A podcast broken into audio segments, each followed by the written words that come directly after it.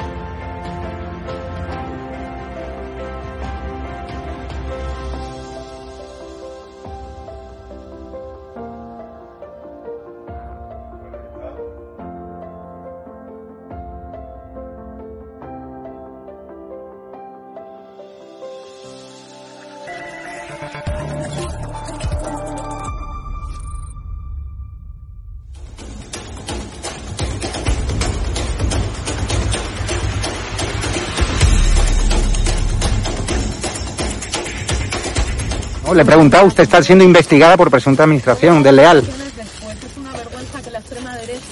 ¿Quién es la extrema derecha? ¿Los que contratan, los que tienen alpirracas en su puerta a un delincuente? ¿Los que tienen alpirracas a un delincuente en su casa? mirándote a los ojos, Sí. a los fascistas, a la Pues extrema nada. derecha, mediática y política. No nos vais Dígamelo. a amedrentar. Que no nos vais a amedrentar. Te lo estoy diciendo mirándote a los ojos. Ha dejado- Que, la, que la extrema derecha ¿Ha no dejado al cuidado de sus hijos hoy no con la niñera que miedo, presuntamente que hemos pagado todos los españoles que o no? intentéis amedrentar a la gente ¿Ha dejado hoy a sus hijos o al pirracas, al delincuente que tenéis en la puerta que al pagar? Que no, ¿O a su hermano que fue detenido Ni por apalear, por agredir a la policía en Vallecas? ¿O a su hermano? Venga, Señora ministra. Venga, valiente. No, valiente no. Venga, valiente. O sea, es una vergüenza que los españoles paguemos a su niñera. Es una vergüenza.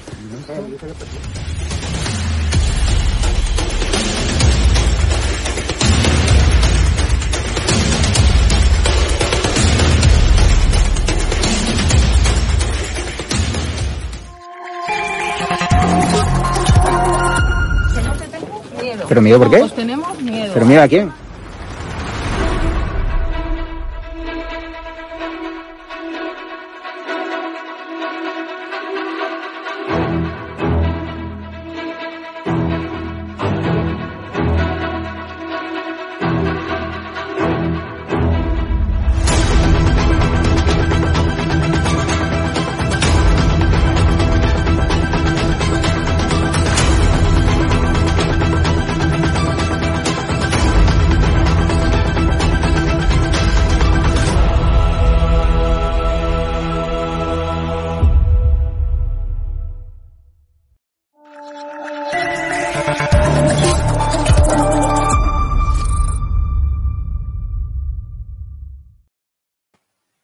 Muy buenas noches, espectadores de edatv.com, espectadores de estado de alarma. Hoy vamos a hablar de un asunto que no van a tocar las grandes televisiones, un asunto al que le hemos dedicado varios programas, ese rescate de 53 millones de euros de una aerolínea próxima al régimen chavista, a la cual se rescató con 53 millones de euros cuando había hecho simplemente dos vuelos. Que me digan esta aerolínea que se vendía a precio de saldo antes del rescate, qué carácter estratégico tiene.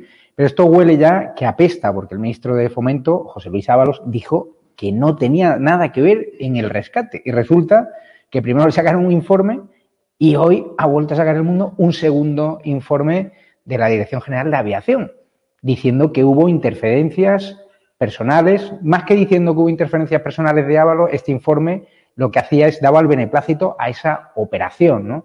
El PP eh, lo que está diciendo ¿no? es que hay que investigar hasta el fondo porque obviamente creen que hay una interferencia personal del ministro de Fomento, José Luis Ábalos. Hay reuniones extrañas del embajador de España en Venezuela justo los días previos al rescate y está claro que esto huele que apesta, ¿no? Porque si una aerolínea, por ejemplo, española, que sí que tiene mucho más vuelos, que sí que es más estratégica, fue rescatada por un poquito más de 400 millones de euros, lo que no entendemos es que esta aerolínea próxima al chavismo haya sido rescatada por más de 53 millones de euros cuando no se justifica y sobre todo al final vamos a ser los españoles que paguemos esta broma, este rescate que algunos eh, vinculan ¿no? con esas maletas de Delci, ¿no? con una especie de operación ¿no? de, del régimen chavista de exigir ¿no? algo a cambio de tapar la vergüenza de aquel encuentro que también salpicó al ministro de Fomento José Luis Ábalos, ¿no? Que se salió de rositas con el Paseando a Miss Delphi en Barajas, pero que ahora este segundo informe le pone otra vez en el disparadero. En el disparadero también está el secretario de Organización de Podemos porque la Fiscalía le pide seis meses y una multa de 250 euros de pago al policía al cual pateó. O sea, es decir, seis meses de prisión al número tres de Podemos. Está claro que este partido va cuesta abajo y sin freno. Sigue el caos jurídico por el toque de queda. Ahora en Navarra, obviamente, eh, los tribunales se han posicionado a favor del toque de queda. Es una auténtica vergüenza que estemos en un país donde cada comunidad autónoma va a aplicar una medida distinta donde los, ju los jueces, ¿no? En, en Valencia dice una cosa, en Madrid otra y en Navarra otra, ¿no? Debería ser una gestión completamente centralizada. Hoy voy a dar el paso a un gran hombre que es José Luis Balbás, que debuta, un hombre clave en la trayectoria de Pedro Sánchez en su etapa de renovadores por la base, fue una de las personas que más asesoró al socialismo y que ahora está viendo ¿no? cómo el sanchismo está herido, herido de guerra y también hablaremos con él sobre el futuro que le espera a Pedro Sánchez, al Partido Socialista en Madrid y a José Luis lo conozco de hace muchos años, lo conocerán de muchas tertulias, es un hombre muy bien relacionado el PSOE, en el PSOE, tiene muchísimas fuentes de información y un hombre que es honesto al menos y dice la verdad y eso le ha ido siempre le ha traído problemas, pero por ser valiente está invitado y espero que, que venga más a menudo porque en este programa, en EDATV, hay libertad para decir lo que uno quiera, sea de izquierdas o de derecha y tendrá también su turno de palabra. En su casa está eh, Luis Valcarce. ¿Qué tal, Luis? De Periodista Digital. ¿Qué tal, Javier? Muy buenas noches, un placer. Y Almudena Negro, vicesecretaria de Comunicación del, del PP de Madrid. ¿Cómo estáis? Encantada de estar aquí, como siempre en casa. José Luis, ¿cómo te sientes Oye, aquí? Encantada de haberme vuelto Bien. a encontrar con José Luis, que hacía mucho que no nos encontrábamos. Te conozco Una tertulia, muchísimo de tertulias políticas y de derecho, que además Me es llevé una gran alegría cuando vi que venías. Muy bien. Y Javier, pues Javier es un periodista de, de éxito en España, aunque tenga Por cierto, ¿quién- esos problemas No. que, que, como se dice, el, el, el clan, porque es un clan bastante sectario de periodistas, que ha fracasado absolutamente en Madrid, que no les compra nadie su producto, pues han tratado de, de molestar, apartar, se llama ser sectarios. Pero el problema es que los, los hijos ya míos, de, que ya tienen 30 años y 32, eh, veo que por sus hijos no ve la televisión nadie de más de 35, pero nadie. Y entre 35 y 40, muy selectivo. Eso de la sexta, la cuarta, la quinta, eso no lo ve ni Dios. Porque saben que es una mentira y que es un relato político para hacer un montaje político unas personas que eso pues no se lo compran. Entonces la televisión está cambiando y yo creo que está cambiando mucho a, a, lo digital, a, las, a lo, a lo que la gente moderna es, es la nueva tecnología y, y ya está, ¿no? Y lo otro pues se va a quedar para eso. Para, aquí hay tomate y la isla del paraíso, no sé qué pues, José Luis, vamos a empezar con el caos jurídico, ¿no? Que, por cierto, corrijo, lo que ha ocurrido en Navarra es que han rechazado los tribunales el toque de queda en Navarra y el cierre perimetral en Granada. Este caos jurídico, José Luis, es responsabilidad del gobierno de Pedro Sánchez, de la presión de la oposición a la hora de pedir más responsabilidades Hombre. a las comunidades autónomas. Lo que, lo que no es, lo que no tiene sentido es que la comunidad valenciana tenga toque de queda, en Madrid no, es decir, que el valenciano ahora mismo, los celeros, esté jodido y aquí en Madrid, gracias a Díaz Ayuso, tengamos más libertad y gracias también a los jueces, por supuesto. No, yo, yo creo que el caos jurídico es malísimo para un país como España, es un país de servicios, vinculado pues el 12%, el 11%, antes, en el año 19, en vez de todo saber qué cifra, eh, los economistas vamos a cifrar que, que de PIB vamos a recuperar. Eso yo no estoy tan seguro con el 60-70% de los hoteles que llevan cerrados casi un año y pico ya. Entonces eso, mantenerlos cuesta un, un dineral. Es decir, una cosa es lo que fuimos en el sector turístico y eso es lo que- y otra cosa es lo que vamos a hacer. La inseguridad jurídica por la inseguridad sanitaria nos quita montones de clientes ¿eh? además del lío inglés, porque como ya no es de la, del- de la Unión Europea por, el Brexit, pues están bajando. Eso está clarísimo que van a bajar. Es decir, la expectativa de bajada es que nos contratan menos. O sea que, y era nuestro primer eh, turista. El segundo es Alemania. O sea, eso es, era. Y digo era porque es que era. Cuando dicen que han venido no sé cuántos aviones, eh, no sé cuántos aviones de, de Alemania que vinieron y tal, sí, sí, pero solo abrieron 80 hoteles y había 600 hoteles cerrados. O sea, que, que claro, nos hacemos unos líos nosotros, pero la falta de seguridad jurídica, la falta de seguridad sanitaria, un país que ha estado siempre considerado nuestra sanidad pues de las 5 o 10 mejores del mundo, pues no ha sido un especial éxito porque no se han controlado por profesionales la pandemia. Se han puesto ahí unos equipos de gente no preparada, que algunos eran licenciados en, en medicina, que no es ni parecido a ser médico y mucho menos a ser doctor en medicina y mucho menos especialista Porque en, en- en biología, en virus, en, en pandemias y en, y en virus. Y en, y en virus de ese tipo que, que- que ya ha habido tres o cuatro intentos muy serios y de eso hay grandes especialistas. Pero en España no teníamos ninguno de esos dirigiéndolo, solo unos que hablaban por la tele. ¿sabes? Porque Almudena Negro Sánchez eh, le ha echado la patata caliente a la comunidad autónoma, dice que el estado de alarma ya es pasado, ahora tratarán de vendernos que todo va fenomenal, sobre todo que se lo digan a los familiares de que están viendo cómo sus seres queridos siguen cayendo en el combate frente al coronavirus. Aquí en la Comunidad de Madrid hay algún tipo de restricción, de medidas sanitarias. ¿Qué vais a hacer y cómo estáis viviendo este caos jurídico de otras comunidades autónomas? Nosotros vamos a seguir aplicando lo que ya se demostró que había funcionado en Madrid, el perimetrar por zonas básicas de salud. De hecho, en estos momentos hay 16 zonas entre partes de distritos de Madrid y partes de municipios que están confinados. Hemos ampliado eh, la apertura de la hostelería hasta las 12 de la noche, pero aquí no vamos a imponer toque de queda.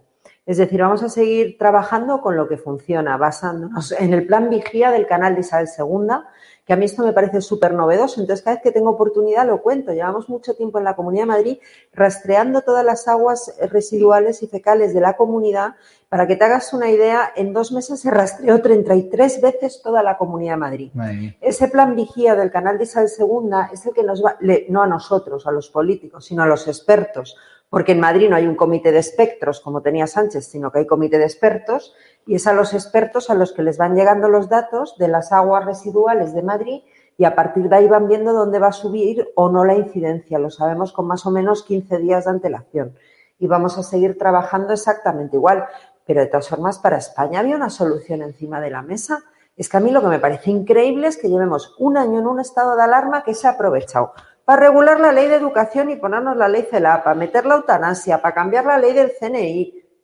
Oiga, ¿y por qué no se ha modificado la ley del 86 de salud pública como lleva proponiendo el Partido Popular desde abril del año 20 para que ahora las comunidades autónomas tengan herramientas para poder tomar medidas? Es que este gobierno es el gobierno del caos. Ya no es que fuera el peor gobierno en el peor momento. Es que Pedro Sánchez disfruta con el caos porque acaba de cambiar el estado de alarma por el estado del caos. Porque Luis Valcarce, ¿qué pensamos de esas comunidades autónomas como Baleares, como Comunidad Valenciana, que amparándose en decisiones judiciales que yo no le veo ningún sentido, sobre todo cuando hay tribunales que se están declarando en contra del el toque de queda, como ha pasado en Navarra, pues que siguen secuestrando la economía, siguen imponiendo un toque de queda, eh, además en, en temporada ya turística, ¿no? Que se lo digan a los empresarios baleares, a los que tienen pequeños comercios, porque me dicen que los grandes hoteleros están encantados porque sus visitantes sí que pueden quedarse en el hotel consumiendo, pero en cambio en los restaurantes de fuera, si están cerrados, esos visitantes no se tienen que mover del hotel, con lo cual me insisten fuentes o fuentes de Baleares, sobre todo de la economía de la industria hotelera, que los grandes hoteleros están frotándose las manos porque para ellos este toque de queda parece ser que es un negocio rentable. Mm. Bueno, yo no lo sé. Eh, lo que sí te digo es que esto, esto para España no es rentable. Esto, este caos jurídico, este carajal legislativo en el que nos ha metido Sánchez para desatenderse del tema de la pandemia, porque él entiende, y ya lo habíamos eh, hablado alguna vez en el Saturday Night Live, que, mm, que a, a Sánchez ya la, la pandemia no le es rentable económicamente, eh, rentable electoralmente. Después del 4 de mayo ha quedado más, eh, más que claro. Y en este momento Sánchez lo que necesita es dar buenas noticias y, y lo va a apostar todo por la vacunación. Y pese a que las noticias sobre la, de la vacuna no tenemos, eh, precisamente no tenemos noticias. Eh, mucha gente, miles y miles de españoles que, se, que les han vacunado con la AstraZeneca en la primera dosis, probablemente la segunda, ni la vean y les dejen colgado de la brocha, por ejemplo. Pero este lío del estado de alarma también sirve para tapar todas estas cosas, para tapar lo que decía José Luis Balbás sobre el tema del turismo. Que, eh, Portugal, las reservas a Portugal han crecido un 600% en relación a, España, porque el turismo inglés se va a ir a, se va a, ir a Portugal. Eh, eso para las eh, finanzas de este país, para la economía de este país, es un golpe letal.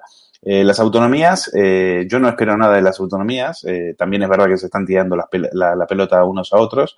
Algunos podrían tomar nota de lo que se hizo en Madrid, que la flexibilizar las restricciones ha sido un excelente negocio y, y, y, Madrid, gracias a eso, ha sobrevivido, ha sobrevivido a Sánchez y ha sobrevivido a la pandemia.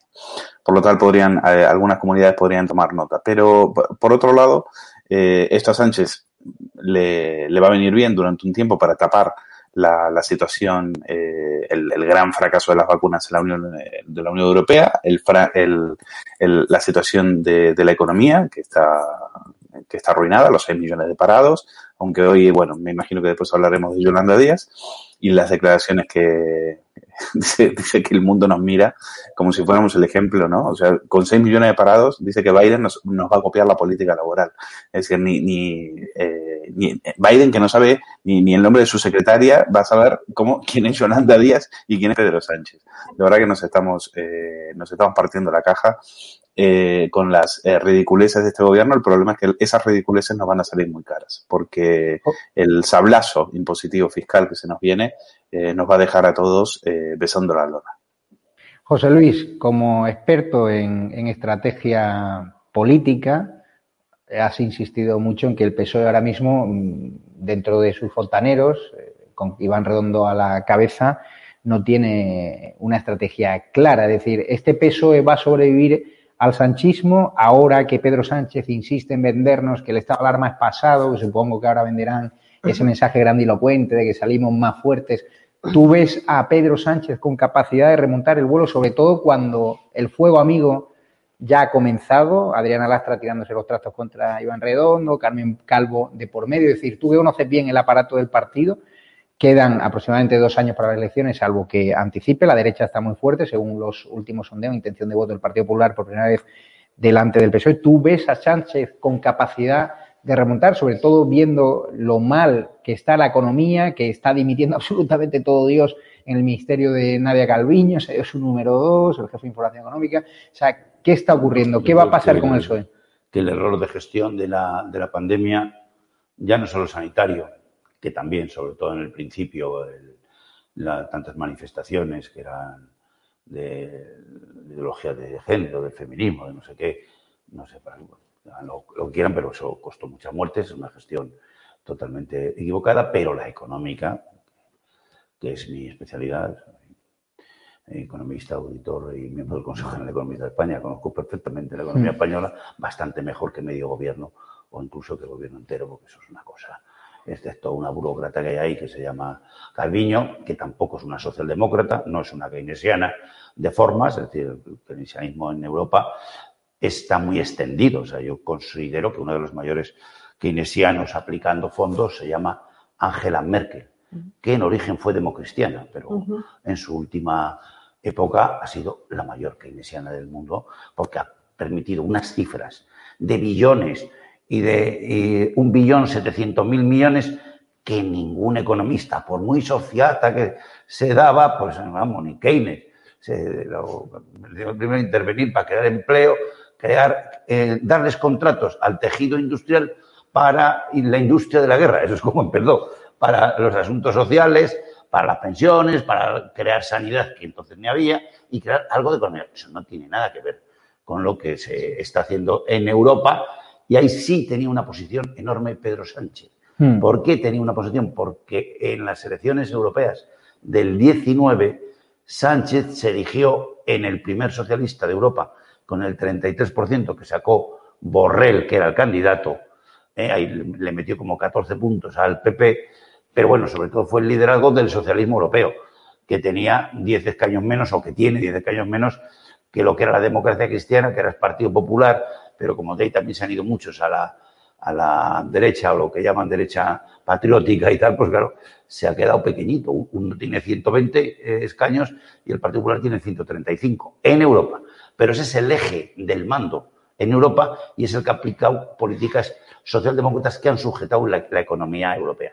¿Ahí qué pasa? Que hemos hecho bien la gestión de 140.000 millones, pero porque Pedro Sánchez era el líder de los socialistas de toda Europa. O sea, ha negociado en nombre del socialismo italiano, del, holandés, de la parte no de derechas, de Holanda también, de, todos los sitios, porque del socialismo francés es el único que ha desaparecido, pero en todos los demás hay una, hay una cantidad de, de mandos, no solo Borrell, que es el número tres, porque es el, el, el ministro de Exteriores y comisario Mr. Peck para toda la Unión Europea, un poder terrible, sino los de economía, montones de italianos, que eran, son socialistas con el 16% de, pero gestionó eh, Pedro Sánchez bien y consiguió 140.000 millones que vamos a ver cómo se ejecutan, pero que nunca hubiéramos conseguido. Pero algo está pasando. Con otros, ¿me entiendes? Pero, ¿Eh? pero José Luis, el Ministerio de Economía. Bueno, con otros socialistas. Algo está pasando algo está pasando cuando del barco del Ministerio de Economía en 48 horas dimite la secretaria de Estado de Economía, el jefe de análisis económico del gabinete del presidente, el director de información sí, sí, económica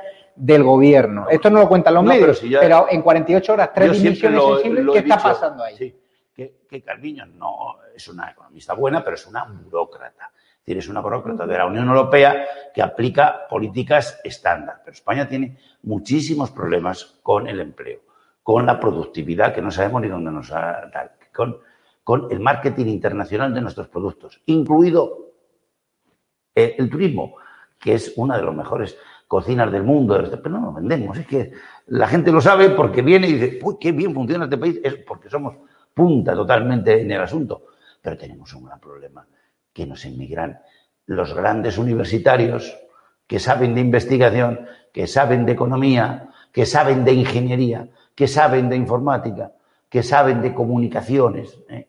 esos nos emigran casi todos. O sea, no es una broma. Entonces, ¿qué pasa? Que nos entra otra gente que no hay Dios que los coloque. A eso les colocaría todo el mundo. Pero esos están en Inglaterra, en Alemania, en Estados Unidos, hasta en China, y se nos van los listos, los preparados. Uh -huh. no, no, que nos quedemos Uno... los tontos, pero se ha ido unas cantidades tan enormes ¿eh? que los datos por comunidades autónomas, eh, sobre todo del norte de España y de Andalucía y tal, son tremendos. O sea, se le va de la élite el 50%. Sí. De médicos ni te cuento, y médicos, de, de, enfermeras. Dentro, Almudena, dentro de esa élite no está el número 3 de Podemos, que la Fiscalía pide seis meses de cárcel, 250 euros de multa por patearle a un policía. Es decir, el número 3 de uno de los principales partidos de nuestro país, aunque ahora está cuesta bajo y sin freno desde la salida del macho alfa, el descalabro en Madrid, la Fiscalía pide seis meses. ¿Tú te imaginas si a ti la Fiscalía pide seis meses por patear un policía o a un podimita o a un proetarra? ¿Estarías es que no aquí sentada cabe, ahora? No me cabe Tendrías la... scratches arriba me, ahora. Pero es que además es que a mí no me cabe en la cabeza patear a nadie. Es que hay que ser muy bruto para patear a gente. Oye, pero que en Podemos, que es ese partido que colecciona los artículos del Código Penal a la hora de hacer las listas,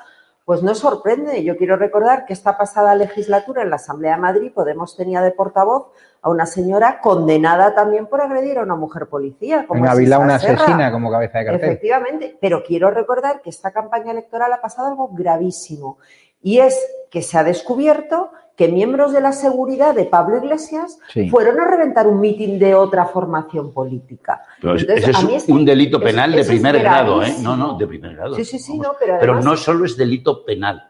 No, no. También es delito político porque es. interviene en la campaña. O sea, que es, que es un delito electoral. Y a mí, ¿eh? desde luego, desde es una el cosa punto de vista de la política, me parece de lo más grave que ha sucedido en una y, campaña electoral, vamos. En la democracia española nunca, en los últimos 40 años nunca. Por eso te quiero decir que es que es de una gravedad, y es que el problema que tiene España es que esa gente está en el gobierno de España. Es que esa gente son los socios de Pedro Sánchez. Porque es verdad que Pedro Sánchez tenía una buena posición en la Unión Europea. Toda esa parte yo estoy de acuerdo Pero es que el problema, a ver si estás de acuerdo conmigo, José Luis, es que de lo que era el Partido Socialista, cuando yo a hablar del Partido Socialista Obrero Español, yo pienso en Felipe González, yo pienso en Borrell, pero es que Pedro Sánchez no tiene nada que ver con ese Partido Socialista. Pedro Sánchez se ha montado su propio partido, no es un socialdemócrata homologable a la socialdemocracia, por ejemplo, al SPD alemán, que forma una croce coalición con la CDU, es decir, con el Partido Popular, para no pactar con la extrema izquierda. Es que Pedro Sánchez yo creo que se ha saltado todas las líneas rojas de lo que es la socialdemocracia europea. Y, aquí este es el gran problema que tenemos, porque que Alberto Rodríguez patee policías es gravísimo, Hmm. pero que un señor que acaba de salir de vicepresidente de gobierno envía a sus miembros de seguridad a reventar mitines. Mucho más grave. Sí, por Eso es Luis. Luis Valcarce. Pues, eh, voy, con, electoral. Sí, sí, sí. voy con Luis Valcarce porque Luis, eh, Podemos no solo se enfrenta a la caída en votantes, sino también a, a números rojos, ¿no? Sale del 4M con una deuda de 1,2 millones de euros y lo peor de todo es una carta que han enviado a los militantes diciendo que Iglesias se va porque nos dijo que no estaría más de ocho años. Es decir, están llamando directamente gilipollas a los votantes de Podemos. O sea, Bueno, verdad, pero- los Podemos ahora son Einsteins, como dice Monedero, de los votantes de la ultraderecha de Ayuso, ¿o no? Bueno, cuando les, vota- cuando les votaban a ellos eran la gente. Ahora como no les vota nadie, eh, son gilipollas. Eh, entonces, eh, ahora lo que dices de la deuda de Podemos, pues es, eso perdona, pero eso es un vuelto, eso es nada. O sea, son migajas al lado del, del dinero que manejan estos. O sea, eso es un día de trabajo del comando de la tarta ahí en el Ministerio de Igualdad. Eh, un millón y pico, pues eso es lo que ha costado el chaletazo de Iglesias. Y, y en la caja de solidaridad eh, seguro que van a encontrar eh, dinero de sobra. En la caja de solidaridad de Rafa Mayoral van a encontrar dinero de sobra para, para pagar las deudas que hagan falta, salvo que el dinero haya desaparecido y se lo hayan llevado Neurona, Monedero y sus, y sus amigos a México. En todo caso, eh, los problemas de, eh, bueno, a mí los problemas financieros de, de Podemos, me- te podrás no me quitan, no me quitan ni un minuto de sueño. Al contrario, lo que sí, a mí me, lo que yo quiero saber es a dónde han ido a parar los 425.000 euros que les dieron para hacer una campaña electoral y se lo terminaron gastando en, en, consultorías eh, fake, eh, según está, eh, presuntamente está investigando la justicia. Eh, yo quiero saber dónde ha ido a pagar el dinero, cómo puede ser que Monedero ah, le haya aparecido una factura de 26.000 euros y, y no se acuerde de, no se acuerde de, de que, de que, por qué trabajito era una factura que también, como, como descubrió la UDEF, era bastante, bastante misteriosa. Las, eh, los dineros de Podemos eh, hay que investigarlos. ¿eh? Todavía estamos por saber cuánto dinero le, le ha, venido de, le ha venido de Venezuela, cuánto dinero le ha venido de Irán. Imagínate si un partido como cualquier otro partido hubiese recibido financiación de ese, de esa, de esa índole, eh, la que se estaría cayendo, la que estaría cayendo ahora en España, ¿no? Entonces, eh, los, los dineros de, de Podemos, esos dineros hay, hay que investigarlos, son dineros muy dudosos, hay una, hay unos, eh, eh, hay unas cuestiones que resolver eh, que tienen que salir a la justicia y yo espero que el hecho de que Pablo Iglesias haya dejado la política no signifique que hay que seguir investigándoles porque todavía tienen muchos trapos sucios por el cual dar explicaciones. Otro que tiene muchos problemas, José Luis Balbás, y creo que conoces a fuentes de su entorno, es el ministro de Fomento, José Luis Ábalo, que cuando uno dice que no ha tenido nada que ver y le sacan primero un informe de la AESA, que es eh, la Agencia Estatal de Seguridad Aérea, avalando ese rescate de 53 millones de euros de esa aerolínea próxima al chavismo, que solo había hecho dos vuelos en todo el año, con lo cual estratégica, estratégica no era, pero es que hoy el diario El Mundo cuenta un segundo informe de la Dirección General de Aviación Civil, es decir, que dependen las dos del Ministerio de Fomento. El PP denuncia la interferencia personal de José Luis Ábalos, usted que creo que conoce al ministro, aquí mm, le han metido el marrón, ha sido una decisión de Ábalos de comerse el marrón por un interés personal, hay relaciones estratégicas entre el gobierno sanchista y Venezuela para tapar el escándalo de las maletas de Delphi, que los juzgados no han querido investigar ni ni siquiera ver las cintas de vídeo. ¿Qué está pasando aquí? O sea, ¿se la han jugado a Ábalos o aquí es tan culpable Ábalos como Sánchez? ¿Qué está ocurriendo? Desde luego, eh, desde el punto de vista económico, ningún auditor que tendríamos que firmar esos informes, firmaríamos eso. Es una absoluta barbaridad que un Estado como España, que tiene que crear economía real, de eh, dinero de salvamiento a empresas dudosamente españolas, aunque estén aquí apuntadas, que además no tienen ninguna actividad económica. Es decir, el, el ratio que hoy se pide en Europa y en todos los sitios para eh, que te rescaten o que suba la productividad es a tanto por empleado y a tanto por ventas. Es decir, ¿qué economía real usted aporta al PIB? ¿Cuánto aporta usted al PIB español? Tanto en impuestos como en cotizaciones a la seguridad social, como en empleo, porque claro, una compañía que tenía dos aviones cascajo, de que esos que no valen nada, que, bueno, pues podían ser de plástico, lo mismo, porque su valor es parecido, ¿sabes lo que te digo? Son, son aviones de 25 años reparados, no vale nada eso, eso, eso en la subasta no vale nada, al peso, ya sabes, tiene accidentes, tiene no sé qué, no sé cuánto, pero eso no La es una compañía aérea, por dos millones es de euros. una fantasía. Antes del rescate. Sí, sí, sí, pero claro, pues eso, eso es lo que te digo, claro, una O sea, compañía, alguien se lo ha llevado crudo aquí. una compañía aérea que valga menos de 500 millones de euros, ¿de qué me estás hablando? O es que no hay dimensión, ¿comprendes? O eso es lo que tiene que tener y tiene que tener capital propio para hacer una inversión de ese tipo, por lo menos tiene 200 millones reales, de economía real, que salga sus aviones 20 al día, que tampoco es gran cifra, o sea, pero bueno, 20, no, no 20 personas, sino 20 aviones al día, no es mucho, ¿sabes? De ida y de vuelta.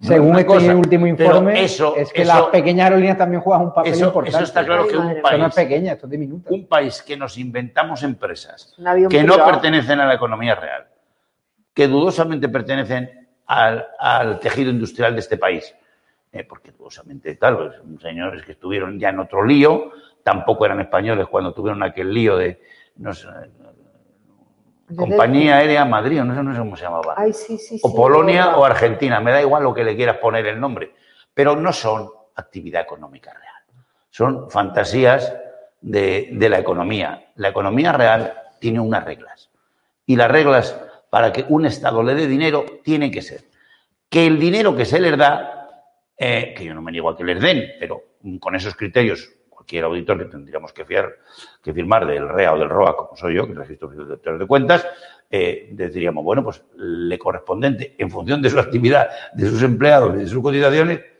pues no sé, 28.600 euros, pero no 53 millones. Eso es lo que está mal, es decir, porque tú tienes que ir a unos ratios de la economía real. 53 millones es muchísimo dinero y se puede generar muchísimo empleo, Javier, ¿me entiendes? Eh? Aplicando unos ratios simplemente pues de 5 o 10 mil eh, euros por persona que trabaja en esa empresa. Es- Fíjate lo que te estoy diciendo. El acuerdo por del SEPI, persona que trabaja. el acuerdo del SEPI, ¿dónde está? ¿Quién ha avalado a esa empresa? Porque el señor Pepi en Europa ha tenido que, Ya, pero que además- avalar con sus propiedades, Además, con otras in- empresas. Internacionalmente, Claro. todo lo que pertenezca al narcoestado venezolano eh, tiene una dudosa credibilidad en todo el mundo. Todas las agencias de inteligencia, las 24 más importantes de Estados Unidos, están detrás no solo del blanqueo, sino de, de que son prácticamente los primeros exportadores de coca del mundo para entrada en Estados Unidos, en ese mercado en concreto, que le tienen los americanos muy talentos, estar cerca de ahí, lo mínimo de- debía ser a 2.000 kilómetros, ¿sabes cómo te quiero decir? O sea, que, que eso ni nos interesa a los españoles, ni interesa a nadie, ¿sabes? eh? Es más, es un rollo que aburre al personal ya. Ya sabemos que han tenido que irse de Venezuela 6 millones de personas porque es el resultado siempre de una extrema izquierda totalitaria que ya no vende el relato comunista, porque vende el relato comunista, se cae con el muro en el 89 en Berlín, es ¿cómo se llamaba el sitio? Y ya sabe todo el mundo que eso es mentira. Quiere decir que en el paraíso solo están ellos, no existe el paraíso, que es lo que vendían. Almudena, Entonces, Almudena Negro, eh, habéis pedido muchas explicaciones hoy a Ábalos, eh, la dimisión directamente Claro. de Ábalos, porque esto ni me quiero imaginar si lo hubiese salpicado un ministro de fomento Bueno, del PP, a un niño de la SER, algún Es que Ábalos tiene que emitir para empezar porque ha mentido, porque Sí, él dijo que ¿cuántas no había avalado esto. Pero Tampoco del pipiso suelo español, según. Claro, bueno, pero sobre todo en este caso es que le han trincado con el carrito de los helados. Yo no tengo nada que ver y ahí sale hoy el informe que publica el mundo.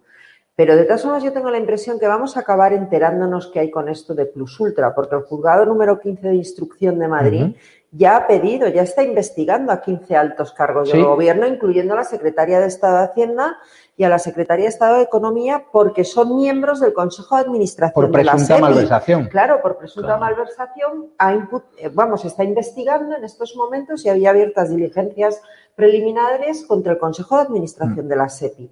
Con lo cual, ¿sabéis lo que pasa aquí cuando te imputan? Que al final uno acaba cantando siempre y te pasa cuando imputan a muchos. Y yo creo que nos vamos a acabar enterando. Y de todas formas, yo creo que lo que nos vamos a acabar enterando es lo que sospechamos. Si es que aquí habéis puesto todos los elementos sobre la mesa, estamos hablando de una aerolínea que aunque esté radicada aquí, todos sabemos que es una aerolínea de los bolichicos venezolanos. Una aerolínea que presta también servicios a las líneas aéreas cubanas y al régimen cubano en persona, que se dedica al traslado de medicinas y de la propaganda cubana, etcétera, etcétera, que tiene unas conexiones brutales con esta internacional del socialismo del siglo XXI, Mm. es decir, Nicolás Maduro, los Castro, eh, eh, Correa, que ya no está en Ecuador, toda esta panda. Y nos vamos a acabar enterando que aquí hay relaciones muy sospechosas de algunos que no son de Podemos con los regímenes eh, eh, totalitarios hispanoamericanos. Al tiempo, que veremos qué dice Raúl Morodo de todo esto también. Luis Valcarce, vamos a llegar al fondo del asunto de Plus Ultra, porque las grandes televisiones de este país, como la Sexta, no dedican ni 10 segundos a este asunto, a un asunto que apesta, que vincula al régimen chavista con el ministro de Fomento José Luis Ábalos, donde hay operaciones rarísimas de la propia Embajada Española recomendando a los ciudadanos eh, volar con Plus Ultra en detrimento de Europa o en Iberia, reuniones del embajador de España en Venezuela eh, con el gobierno venezolano los días previos al rescate, unas maletas que todavía no sabemos qué llevaban, y Ábalos, uno de los personajes con más sombras de sospecha de todo el gobierno, siempre metido en los líos. ¿no? Bueno, Ábalos tiene que. Ábalos es, el aparat, el aparat chic de- del Partido Socialista, es un hombre de confianza de, Sánchez, y Sánchez no podía mandar a. eh, en aquella medianoche en la cual llegó Delcy eh, en su avión con unas maletas cargadas, todavía no sabemos de qué, aunque lo, aunque, aunque lo suponemos, eh, Sánchez no podía mandar a cualquiera, tenía que mandar a alguien de su plena confianza. Y Ábalos es un hombre de su confianza y que sabe eh, hacer trabajos sucios. Y, mintió, mintió, mintió hasta seis veces en relación a su encuentro con, con Delcy. El, precio de esas mentiras es el rescate a, una aerolínea eh, que tenía que ser salvada con nuestro dinero por, por favores al, al chavismo. Esto implica que el Partido Socialista está también eh, entrampado hasta las cejas con, unas, eh, con unos vínculos, eh, como decía Almudena, que hay que investigar, como son, por ejemplo, las comisiones que pagaba Raúl Morodo a cambio de contratos con PDVSA. Eh, hay cuestiones eh, muy turbias, muy sucias, y uno lo que se tiene que preguntar es, ¿qué saben los venezolanos, los chavistas, sobre el Partido Socialista para que Ábalos haya tenido que mentir ah, en relación al rescate de Plus Ultra, haya tenido que ocultar tres informes en los cuales él mismo recomendaba el rescate de una aerolínea absolutamente eh, inservible, en bancarrota y que de- para lo único que sirve es para hacer correo de no sabemos qué, pero aunque también lo suponemos, entre Venezuela, Cuba y España. Por lo tanto, eh, esa es la pregunta que hay que hacerse. ¿Qué saben los chavistas sobre el Partido Socialista y por qué tienen cogido de la entrepierna a Baltasar Garzón, al canciller de Maduro, José Luis Rodríguez Zapatero, al maletero de Delcy, José Luis Ábalos, y al mismo Pedro Sánchez, para que eh, estos tengan que romperse el espinazo cada vez que están delante de estos y encima tengan que sacar de su de la chequera 53 millones de euros en una en un momento en el que no los tienen, en un momento en el que eh, los españoles están en las colas del hambre, con más de 6 millones de parados, y nosotros rescatando una aerolínea chavista, ¿qué es lo que sabe el chavismo sobre este gobierno para que les deban tantos y tantos favores? José Luis, ¿algún amigo de inteligencia tendrás en tu Sí. prolífica trayectoria Unos política? cuantos. Hay muchos espectadores que nos preguntan, Sí, pero bueno, las... Delci, ¿a qué vino a España? Ya, ¿Qué pero- llevaban esas maletas? No, al- mm, además hay una cuestión fundamental, es decir, que el- el- los intereses económicos, político, narcotraficantes que hubiera con este Estado fallido y que es el número uno de la cocaína del mundo. O sea, que, que no es mi prima, ¿eh? eso dice las agencias de Estados Unidos. ¿Eh? O sea, la NDA, que es la mayor especialista del mundo en droga, que eso en cualquier momento va a lanzar una, un aviso de Interpol para detener a no sé cuánta gente, porque no dejan que, que se comercialice la cocaína en Estados Unidos a, lo- a, com- a la salvajada que se está haciendo, ¿sabes? ¿Eh? O sea, que, que eso es, que eso es una cosa muy seria porque es un delito sanitario, además de blanqueo de capitales, delito fiscal, o sea, que eso es 17 delitos. Pero eso que estamos hablando, que sí que debió haber contratos, según se dice, de, en la época de, de defensa de Zapatero y Bono, que no tiene nada que ver con Pedro Sánchez, porque esos son sus enemigos políticos. O sea, los que derribaron, yo creo que indebidamente, de Ferraz a Pedro Sánchez, era ilegal esa- cuando le echaron de Ferraz, por eso terminó ganando las, las, la- las primarias. Bueno, estaba enfrente, pero el que más de enfrente.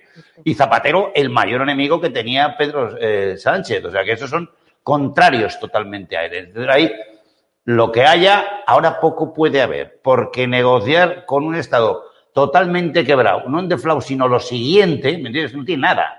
O sea, pero no tienen ni para comer, ni para medicina, ni para ni pa nada, ni para petróleo. Es decir, no tienen gasolina propia, porque todas sus eh, refinerías están estalladas. Y las 11 que tenía en, en, en- en Estados Unidos se las han embargado a Estados Unidos por no pagar una deuda que había allí de no sé cuántos millones o miles de millones, pero mm, con eso se no hace negocio nadie. No creo que le interese al gobierno español hacer negocios con eso. ¿Para qué? Si es que no son nadie económicamente.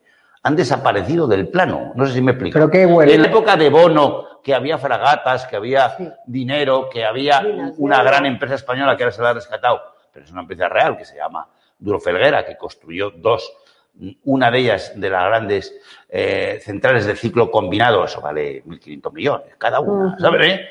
Que es la única que da energía, bueno, básicamente el 50-20%, de Caracas. O sea, fíjate tú, de lo que, a ese hemos rescatado con 160 millones, pero ese tiene 3.000 ingenieros españoles de primer nivel.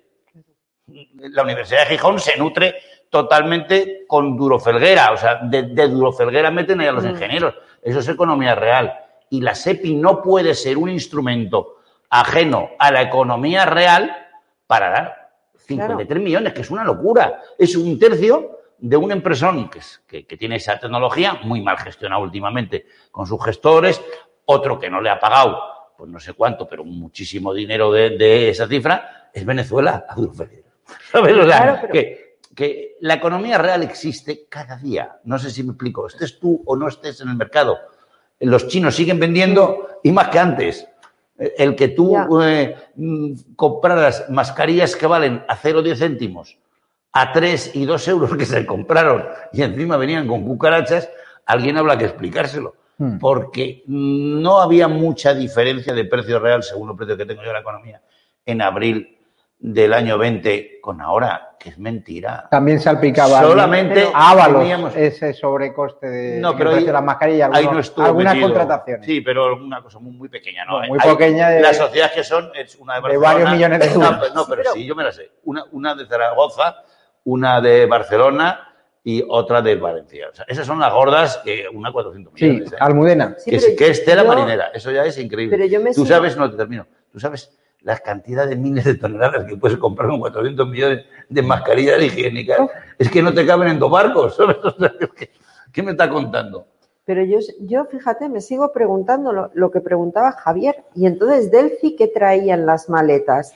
Y es verdad que Pedro Sánchez, como bien has expuesto, era el enemigo político de Zapatero. Era así. Total, De hecho, cuando total. le tiran por la ventana de Ferraz, están detrás Bono y Zapatero, efectivamente. Sí, sí. Eso es así. Y por Pepiño. eso, y, por, y Pepiño. Y Pepiño, vamos. Y por eso Pepiño, presidente de la Eso mesa es. del Comité Federal, que Sí, manda pero narices. ¿eh? Luego se producen unas primarias donde yo recuerdo que en aquel entonces eh, actuaba como lo que soy, que es periodista, donde yo contaba cómo Podemos estaba incluso afiliando a gente al PSOE haciendo entrismo para que Pedro Sánchez ganase las primarias. No creo que consiguiera Yo creo sacar que tuvo más mucho allá que de ver 200 y, votos. pero- y alguna información había por ahí en ese sentido, pero yo lo que me pregunto es, si eran sus enemigos, ¿a qué ha venido el numerito de Plus Ultra? ¿A qué ha venido el numerito de Delphi? Que hay ahí detrás, porque la verdad es que algo tiene que haber, porque lo que no me creo es que venga a salvar a sus enemigos políticos Pedro Sánchez, que es un killer.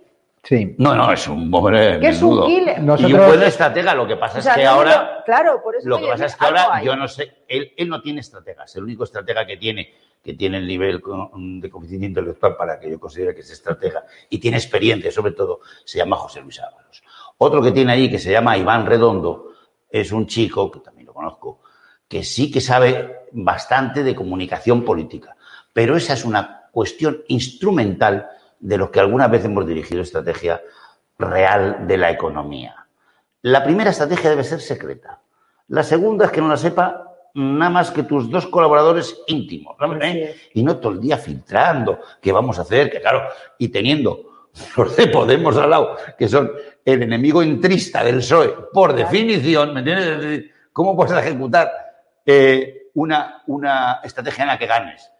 Puedes ejecutar una estrategia que no sabes ni lo que has ejecutado. Es el resultado de una elección donde nunca hubo estrategia. Hubo estrategia de comunicación, donde tengo la 1, la 2, la 3, la Propaganda. 4, la 5 y la sexta TV. Propaganda. Tengo las 6, pero la gente sabe ya distinguir que muchísimos periodistas de los que salen y muchísimos políticos de los que van a hablar, y son directores generales, secretario de Estado, portavoz de Sanidad, son gente muy poco nivel de, de competencia económica, jurídica, política, y les venden cuentos. Hablemos- Y eso se llama, lo que los Ya. economistas llamamos, te, lo- te lo termino, el, el relato para desviar dinero del presupuesto del Estado con cuentos diversos. Y eso se llama el instrumento ONGs. Pero eso ya los jóvenes lo saben y no leen esas televisiones porque saben que es venderles un relato que ya decía Gramsci, Antonio Gramsci, el gran ideólogo de la izquierda italiana, que como el comunismo había fracasado, había que crear mochilas que instrumentaran el poder político hacia los que fueron comunistas, Hmm. pero no dejan de ser comunistas porque digan ahora, como dice la tal García, que son ecologistas. Ah, ecologista, marxista, leninista. Porque a ver si se cree que los demás no somos ecologistas y que los demás no somos feministas. Marxista Con las leninista. hijas que tenemos y con las mujeres Hablemos- que tenemos. ¿Qué me está gustado. contando José? Luis. Para cerrar, mentira. Para cerrar el programa, que como experto en medios de comunicación y en periodismo, Luis Valcárcel, nosotros somos defensores de la libertad de prensa. Estamos detectando que cuando vamos a Cataluña o al País Vasco, pues a los mozos, a la chacha, a algunos, en función de política, pues no le gusta que hagamos eh, nuestro trabajo o nos piden acreditaciones, le enseñamos la acreditación y nos dicen que eso no vale allí, que tenemos que ser del Colegio de Periodistas de Cataluña o del País Vasco, nos expulsan de ruedas de prensa o de corrillos de periodistas diciendo que no hacemos periodismo. Fíjate lo que le ha pasado a, al compañero Kake Minuesa hoy, que le mando un fuerte abrazo y, y toda mi solidaridad, porque estamos viendo además cómo hay compañeros de la prensa, compañeros de los medios de comunicación, que le están criminalizando diciendo que es que ha ido a provocar, un poco lo que me pasó a mí cuando fui a preguntarle a Irene Montero. O sea, el periodismo está entrando en España unos derroteros donde preguntar, donde hacer el trabajo, donde ir a la fuente de información en la vía pública de forma educada, eso ya se ha convertido en una profesión de riesgo, una profesión para ser estigmatizado por eh, los compañeros de profesión, los mal compañeros de profesión, que en vez de solidarizarse, pues nosotros nos solidarizamos. Vamos a ver las imágenes y las comentamos con Luis Valcárcel. Señor Iceta, le- le- ¿qué pasa? ¿Qué pasa? ¿Qué pasa? Estoy, soy prensa. ¿Pero qué pasa? ¿Qué os pasa? Que soy prensa, por Dios. Que, que soy prensa, pero ¿qué pasa? ¿No puedo preguntar? Sí, pero... ¿Cómo que venir a provocar? ¿Pero usted qué dice? ¿Pero usted qué dice? Pero me quieren dejar, que soy prensa. Que soy prensa. Ya sabemos quién eres. No, no, y- y- ¿pero qué problema tiene usted con la prensa libre? ¿Tiene usted...? Pero, pero, pero ¿esto qué es? ¿Pero esto qué es? Estás empezando a revelar. Revelar. Me- no me estoy revelando en ningún ámbito. Venga. Es que no entiendo. No entiendo. ¿Cómo que lárgate? ¿Tú quién eres para hablarme así? ¿Eh? ¿Pero qué me estás dando? No te está dando Pero, nada. no, no, yo estoy siendo respeto. ¿Pero esto qué es? Soy prensa. Y yo policía. Pues por eso, respétame igual que Respeta ti. mi trabajo. Claro que te respeto. ¿Pero me quieres dejar? No. Que soy prensa libre. Déjeme la documentación. Lo estoy grabando todo. Esto es una vergüenza. ¿Documentación? Esto es una vergüenza. ¿Cuál es tu problema? Mi problema en este Sí. momento es usted. Pues tiene usted un gran problema, porque al ser agente y yo ser prensa libre, Esto no funciona así, ¿eh? Es el que usted lo hace mal. Ah, yo lo hago mal. Déjenos la documentación. ¿Por qué lo hago mal? Déjenos la documentación. ¿Por qué lo hago mal? Porque me has dado un rodillazo. ¿Yo? Sí. Seguramente. Seguramente, pero ¿por qué? ¿Pero usted o a usted? ¿Quién manda aquí? Todos Porque, iguales. porque el que mande Venga, no es responsable vamos de lo que está vale, pasando aquí hoy. perfecto. Solo quería preguntarle a Izeta. Soy prensa. Vale, pues ahora, ahora lo solucionamos. Soy prensa. Aquí, No hay derecho a lo que han hecho ustedes hoy. Caballero. Mira cómo estoy, no puedo ni respirar. Caballero, póngase aquí, por favor. ¿Me ponga dónde? ¿Cuál es el problema? de la carretera. La prensa es un problema. Ahí, ahí. Para la Archancha, qué vergüenza. Aquí, que. Qué vergüenza para el cuerpo. Que vengo a hacer mi trabajo igual que tú haces el tuyo. Pues yo te respeto y tú me respetas a mí. Tan sencillo. Esto es lo que hacéis aquí. Ah, no, que en el País Vasco hay que callarse o qué. ¿Cuál es vuestro problema con la prensa? Les tratáis a rodillazos también. Menos mal que lo tengo grabado. Por favor, deme el DNI sin darme rodillazos. Si puede, ¿vale? ¿Eh? Sin agredirme. Sí, ¿eh? sí, con- nada, ¿Por qué me han agredido? agente de- nadie ¿Por le ha agredido. Sí, me han dado Usted se rodillazo. ha saltado un cordón No, policial. yo no me he saltado ¿eh? ningún cordón, soy nadie, prensa. nadie le ha ¿Cómo se han agredido. saltado el cordón po- policial? La La gente- prensa tiene, está para informar, no para manipular y cambiar las cosas. Ah, lo que entonces no le gusta lo que hago yo. Aquí es donde hemos venido a preguntar a Izeta por esa, digamos, ese regalo de la concesión de las prisiones al gobierno vasco. Hemos intentado preguntar y ya lo habéis visto. No solo nos han sacado en volanda, sino que nos han dado rodillazos y nos han dado, nos han calentado y nos han alejado para no preguntar, porque aquí el gobierno vasco protege muy bien a Izeta, al PNV y a los suyos. Pues nada, el PNV ya tiene en sus manos las prisiones y cuando quiera puede liberar a los asesinos de ETA como gente normal, ¿eh? para que circulen por el País Vasco y olvidarlo todo ya, que las víctimas Luis Valcárcel, esto es una vergüenza, es un bochorno. Nosotros en Cataluña también nos hemos topado con mozos independentistas, con archainas independentistas, con guardias urbanas in- independentistas, proetarras, que te expulsan de plazas públicas porque siempre te usan la misma excusa, es que venís a provocar. O sea, preguntar ya es provocar en el País Vasco, en Navarra o en Cataluña. Ejercer el derecho a la libertad de prensa es provocar.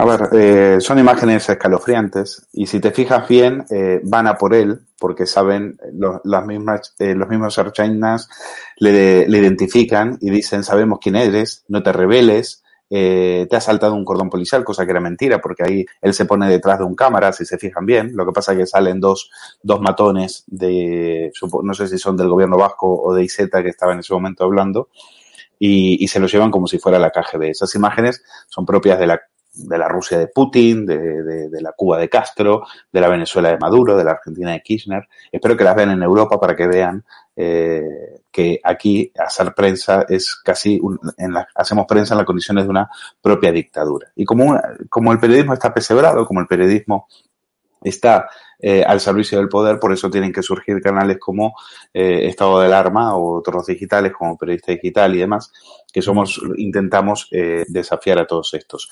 Tú- has arrancado este programa con tu intervención cuando eh, te encaras con Irene Montero y es un acto de valentía, es un acto eh, que, que, que enaltece a la profesión, pero tú sabes muy bien que lo que estás haciendo te la estás jugando y sabes que es al- algo que hacer nuestro trabajo hoy en España, la España de Sánchez, es, eh, es noticia. Es algo que parece mentira, pero es noticia, porque precisamente el periodismo se ha quedado en lo que se ha quedado. Entonces, lo que hemos visto ahí, y para terminar, y esto es lo más importante, lo que hemos visto ahí es a la banda de la porra de los amigos de la ETA y de los amigos de Pedro Sánchez. Ahí están los grises de Pedro Sánchez. Ahí está eh, los que eh, los que meten rodillazos, los que te dicen sabemos quién eres, los que se- le faltó decir y sabemos dónde vives, así que vete con cuidado. Eh, son son imágenes que parecía que eran de otra época. Yo nunca he visto una cosa así. Desde que vivo en España y hago periodismo, yo nunca he visto un ataque a la, a la- a la libertad de expresión como este que acabo de ver ahora. Hemos visto, porque son fuerzas y cuerpos de seguridad del Estado. Otra cosa es que venga un encapuchado, un, un tío de estos, un energúmeno de estos, un pirracas o algo de eso, pero estos son fuerzas y cuerpos del Estado sacándote a rodillazos para que simplemente no, y, y no te salta ningún cordón policial ni nada, como dice ese energúmeno de ahí. Es decir, Por cierto, el la cuerpo de- al cual la ETA le ha, manda- le ha matado a 16, 16 compañeros. 16 Erchainas, han- eh, 15, perdón, 15 Erchainas han muerto en la historia de, eh, de estos asesinos y estos ahora trabajando al servicio de los amigos de la ETA y, del, eh, y de sus socios, que, este- son los mismos que eh, los que están ahora en Moncloa, eh, pactando con ellos los presupuestos, pensando cómo van a derogar la reforma laboral, en fin, y acercándole a los presos y sobre todo regalándole, que era lo que, de lo que iba a hablar IZ, que es del, del, la concesión de las políticas penitenciarias, que no es para que el gobierno vasco pinte, pinte las cárceles o cambie los barrotes o les pague más a los funcionarios, sino que es para sacar de las cárceles a los etarras apenas tengan un segundo, un tercer grado y, eh, y pase como pase en Cataluña. Es terrible. Es- son, son imágenes terribles. Y a mí, no sé a ti, a mí no me ha llegado ningún comunicado de la PM, ningún comunicado Nada, de la nada. Por eso te iba a preguntar. Nada, una nada. vergüenza. Una vergüenza. Una que no haya puñetera vergüenza. Pero no solo cuando atacan acá, que cuando atacan a otros compañeros de determinados medios que las asociaciones de prensa consideran que son medios de derecha y no hacen absolutamente nada. Solo cuando implican a grandes estrellas de las televisiones es cuando estas asociaciones de la prensa Yo se ven espero- obligadas eh, a mojarse, ¿no? Yo espero que las grandes estrellas que han sido eh, señaladas por Podemos en los últimos meses, como eh, Ana Rosa, como Vicente Vallés, como Susana Grillo y demás, tengan la decencia de decir, de preocuparse por la libertad de expresión, no solo cuando les atacan a ellos, sino cuando atacan a un compañero, de la forma en que lo hicieron. Porque, insisto, son imágenes que yo espero que la vean en Europa para que vean la dictadura bananera que los periodistas tenemos que soportar para hacer nuestro trabajo bajo la bota, la bota de eh, la banda de la porra de Pedro Sánchez. Te despido ya, Luis Valcarce. Te seguimos en Periodista Digital, en el Quilombo y los sábados en Estado de Alarma. Muchísimas gracias. A ti, Javier, y un saludo al Modena. Y por cierto, después viene el lado más oscuro de los medios, que viene muy interesante hoy, ¿eh? Por si Sí, quieres hacer un poquito de hoy, hoy hablamos, hoy hablamos precisamente de, eh, parece- eh, de Sánchez y de sus estrategias para sobrevivir eh, gracias a las mentiras de las televisiones. Va a estar bien. Pues un abrazo, Luis. José Luis Balbás, eh, las imágenes espeluznantes, ¿qué sentido tiene? Si es que Sí, lo, pero lo de la el- chancha de sobre... El tema de la comunicación en general en España está es muy sectario, está solamente tiene los objetivos políticos o económicos de quien controla eh, los medios. Son empresas que financieramente ya son muy pequeñas, se están quedando en unos mercados eh, pequeños porque la publicidad no les compra la publicidad de eh, unas audiencias que dicen que tienen pero que no tienen, eh, que no lo tienen. Es que ese, ese es el problema que tienen porque ellos hacen intervenir a muchos periodistas que van con mensaje, no son periodistas independientes, entonces la gente no compra el producto. Es que, es que ese es el, ese, ese, ese es el gran problema, ¿no?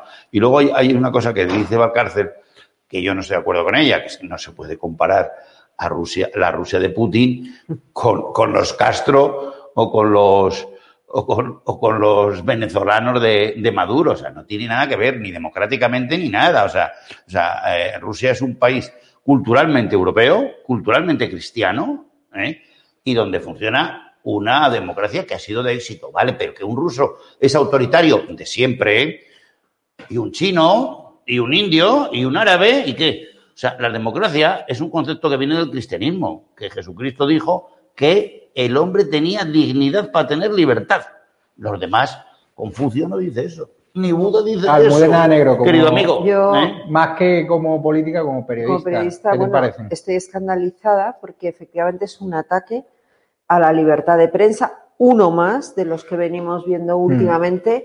Yo quería preguntártelo porque lo desconozco. ¿Se ha abierto una investigación eh, interna de la Erchancha para ver A ver, lo que ha- yo te cuento lo que me pasó a mí. Con un No sueñes. Pues, pues mira, yo te voy a decir una cosa. Si esto en lugar de ser Caque Minuesa hubiese sido el periodista de la Cábala del 18, es decir, Antonio Maestre, Bueno, hoy había abierto una investigación. con la Policía No Nacional tengo la habrían menor expedientado duda a la que Policía hubiesen Nacional. abierto una investigación. Y Caque Minuesa es, iba a decir, tan periodista como Antonio Maestre. No, Más, perdona, bastante más, porque entre otras cosas es periodista.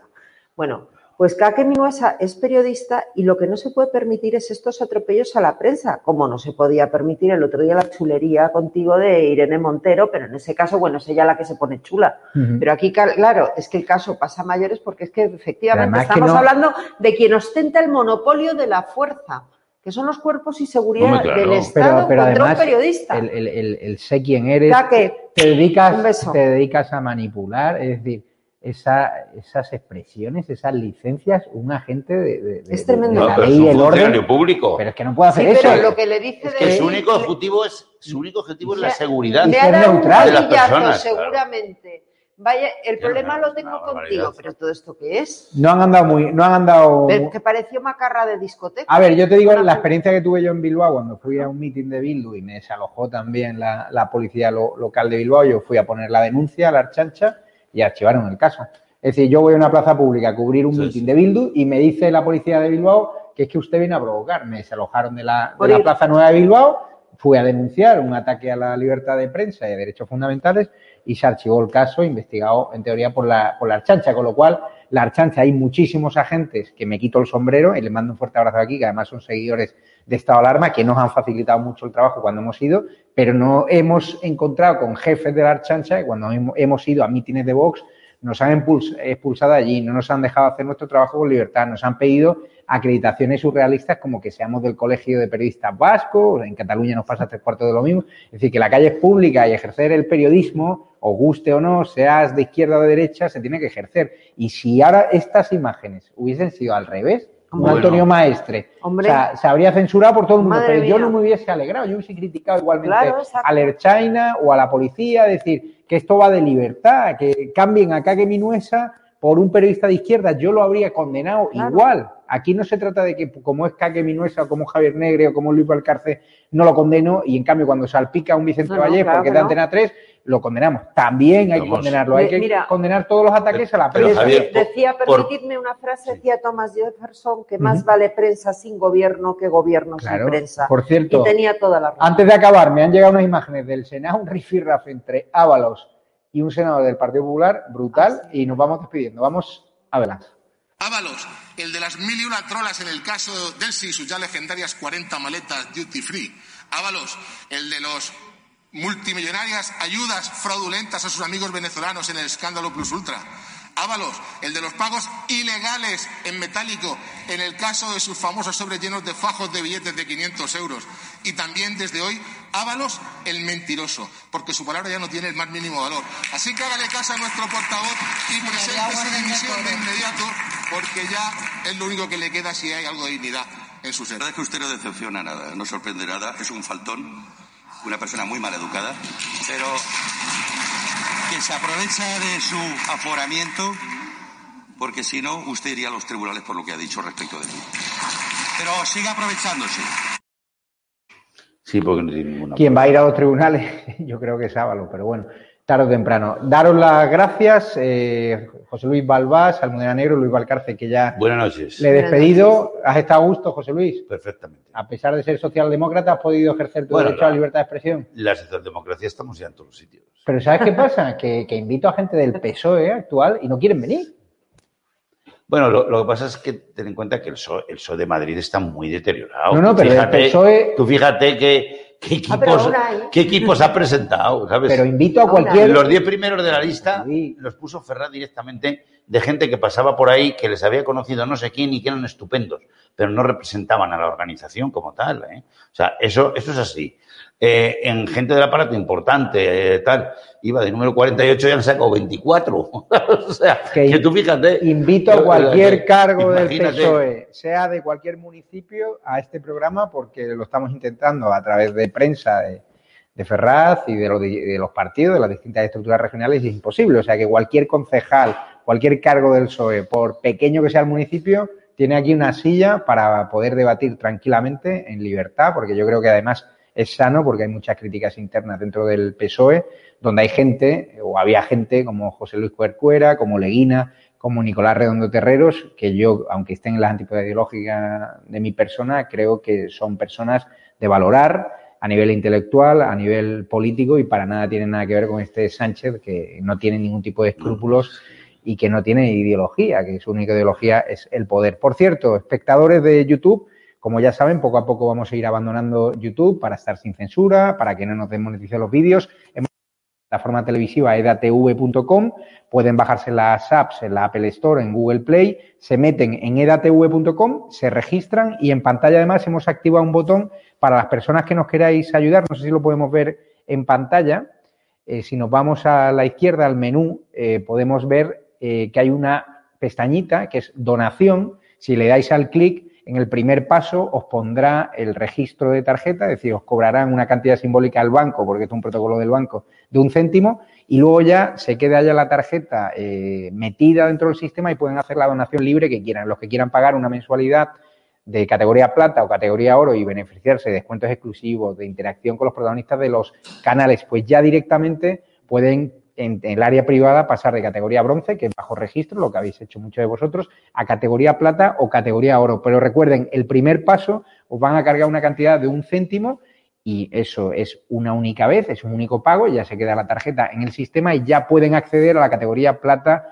u oro. ¿Por qué? Porque muchos de vosotros hacéis el primer paso, el registro de la tarjeta, pensáis que estáis en la categoría plata y nos llamáis diciendo, es que todavía sigo la categoría bronce. Fijaros en vuestros extractos bancarios que os habrán eh, cargado un céntimo. Os tenéis que volver a meter en el área privada y una vez que os han registrado, han validado la tarjeta con ese cargo simbólico del céntimo, ya podéis pasar a plata o a oro. Quien quiera hacer una donación libre, la cantidad que sea, que nos viene genial para seguir defendiendo la libertad de expresión por toda España, pues pueden ir al apartado donación, registra la tarjeta, pagan ese céntimo y luego el siguiente pago ya es la cantidad que ustedes quieran. Más de 30 canales en libertad, sin censura, para que no nos desmoneticen y para que no nos callen y para defender la libertad de prensa, afecte a Kaki Minuesa o afecte a otro tipo de periodistas. Nosotros creemos en la libertad y esto no va de izquierdas y de derecha. Y hoy José Luis lo ha demostrado viniendo aquí con su pasado socialista y su presente socialdemócrata, hablar con total libertad y por supuesto para mí es un honor porque además ha dado además no ha dado puntada sin hilo y quien sepa leer entre líneas ha dado información muy interesante, así que cuando quiera usted venir, José Luis, invitado quedas. Sin problemas.